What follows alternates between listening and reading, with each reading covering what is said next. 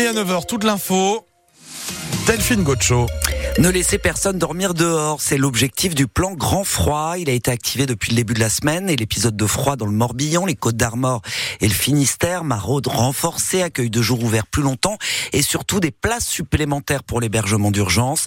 Dans le Finistère, par exemple, plus de 480 personnes ont été prises en charge dans la nuit de lundi à mardi, 149 à l'hôtel, dont 56 enfants, mais visiblement il manque encore des places. Marion Maury est présidente du service intégré d'accueil d'orientation du Finistère qui gère notamment le 115. Elle était l'invitée de France Bleu Brésil ce matin. On s'est aperçu euh, globalement que l'attention était principalement sur Brest où l'offre hôtelière était euh, insuffisante et, c'est pourquoi, euh, en lien avec l'État et le 115, la ville de Brest a ajusté en ouvrant très rapidement dès, la première nuit des places complémentaires aujourd'hui au gymnase de l'Enredec. Sur le territoire de Brest Métropole, 200 personnes sont mises à l'abri par le 115, sans structure et sans à l'hôtel.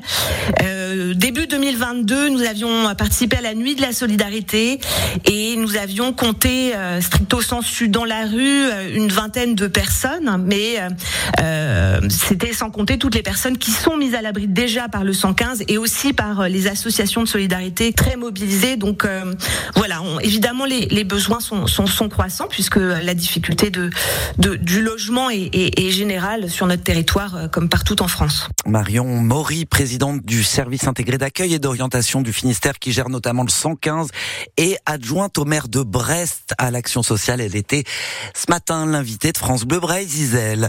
Cet épisode de froid qui va rendre mauvaise la qualité de l'air sur les trois quarts de la Bretagne aujourd'hui. Les Côtes d'Armor et le Morbihan passent en rouge, nous dit Air Braise. Dans le sud Finistère, c'est jaune, autrement dit un niveau dégradé. Seul le nord Finistère et l'ouest des Côtes d'Armor échappent à cette vague de pollution hivernale aux particules fines qui est notamment provoquée par euh, le fait que l'on augmente la température du chauffage dans nos maisons.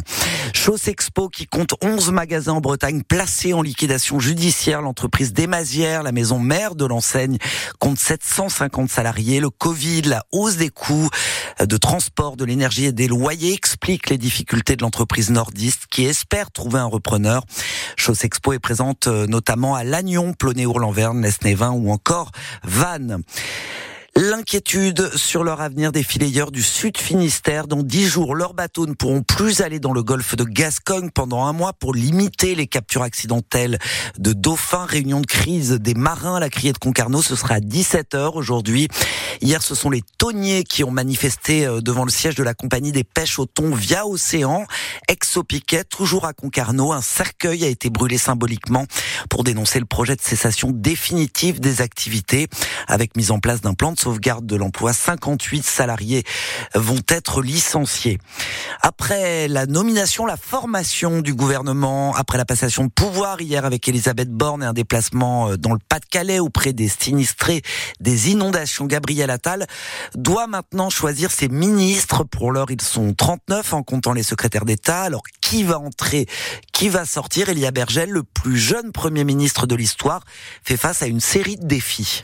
Que faire des ministres qui ont menacé de démissionner lors de l'adoption de la loi immigration? Sans majorité absolue à l'Assemblée nationale, Gabriel Attal doit s'appuyer sur les autres partis pour faire passer des textes. Il faut donc ménager un équilibre droite-gauche lors du remaniement.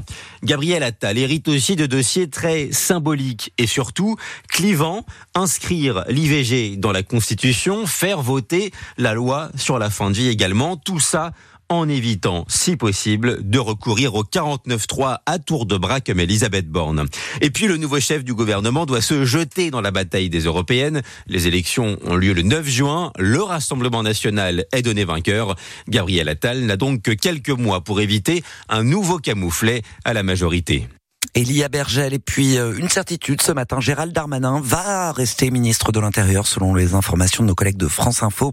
Il a échangé hier avec Emmanuel Macron qui lui a réaffirmé sa confiance à six mois des JO de Paris, euh, gros enjeux sécuritaires. La nomination du gouvernement devrait avoir lieu d'ici la fin de semaine.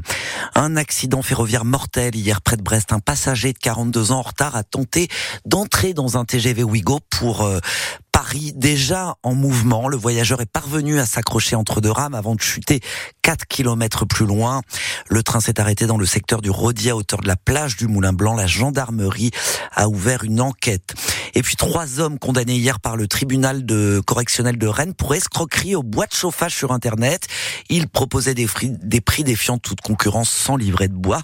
L'un d'entre eux de nationalité béninoise a écopé d'une peine de 30 mois de prison avec sursis ainsi que d'une interdiction de séjour de 5 ans. Une enquête préliminaire avait été ouverte en avril 2022 sous la direction du parquet de Quimper. À la suite d'une plainte sur un an, les escrocs avaient réussi à empocher tout de même 30 000 euros. Puis un petit mot de sport pour terminer. Les footballeuses de Guingamp reprennent la compétition en D1 ce soir. Elles accueillent Montpellier 5e. Elles sont elles 10e et première non relégables. Coup d'envoi à 18h30. Et puis les handballeuses brestoises retrouvent le championnat. Euh, ce sera à 20h à l'Arena. Le BBH affronte Chambray. Et un petit mot euh, de la voile et de l'Arkea Ultimate Challenge Brest. C'est Tom Laperche qui est en tête ce matin sur son maxi trimaran les articles au large de l'île de Madère.